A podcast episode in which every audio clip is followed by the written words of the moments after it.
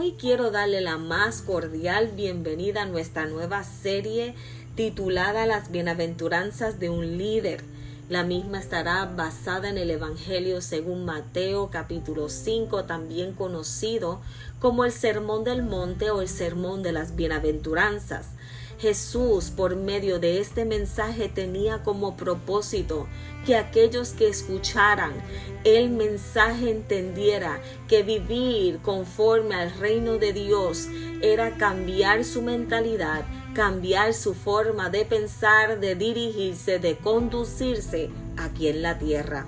Hoy comenzamos con el verso 3 y la misma dice, bienaventurados los pobres de espíritu, porque de ellos es el reino de los cielos. Jesús en este punto no se está refiriendo a lo que es la pobreza material, sino que se está refiriendo al orgullo que el hombre tiende a cargar en su corazón. Jesús le está diciendo a aquel que está escuchando en aquel entonces y a nosotros que lo leemos hoy en día, que dentro del corazón de un líder, que dentro del corazón de aquel que representa el reino de Dios, el orgullo no puede estar presente. Cuando vamos al libro del profeta Isaías capítulo 57, verso 15, la misma dice, porque así dijo el alto y sublime el que habita la eternidad y cuyo nombre es el Santo. Yo habito en la altura y la santidad y con el quebrantado y humilde de espíritu para hacer vivir el espíritu de los humildes y para vivificar el corazón de los quebrantados. Dios a través del profeta le está hablando al pueblo de Israel y le está diciendo, yo no me acerco al que tiene el corazón lleno de orgullo, yo no me acerco al que es altivo, yo me acerco a aquel que es humilde de espíritu, aquel que tiene el corazón quebrantado, que significa el corazón arrepentido.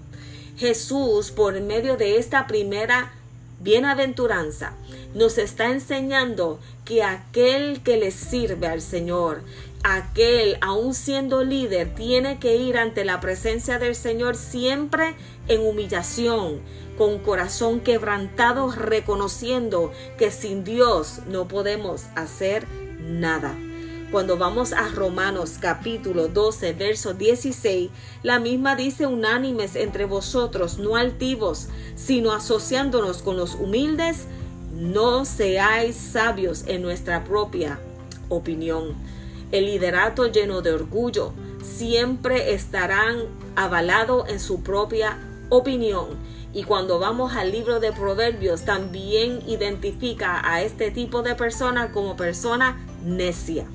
Y hoy Jesús, por medio de su palabra, en este verso 3 está diciendo, líder, necesito que usted entienda que para poder representar el reino delante de otros, usted tiene que tener un corazón humilde, quebrantado ante mi presencia. Proverbios 8:13 dice, honrar al Señor es odiar el mal. Yo odio el orgullo y la altanería, el mal camino y la mentira. Hoy, en esta primera bienaventuranza, el Señor nos está dejando saber, líder, que el corazón requerido para liderar de forma efectiva es aquel que siempre esté quebrantado y humillado delante de su presencia.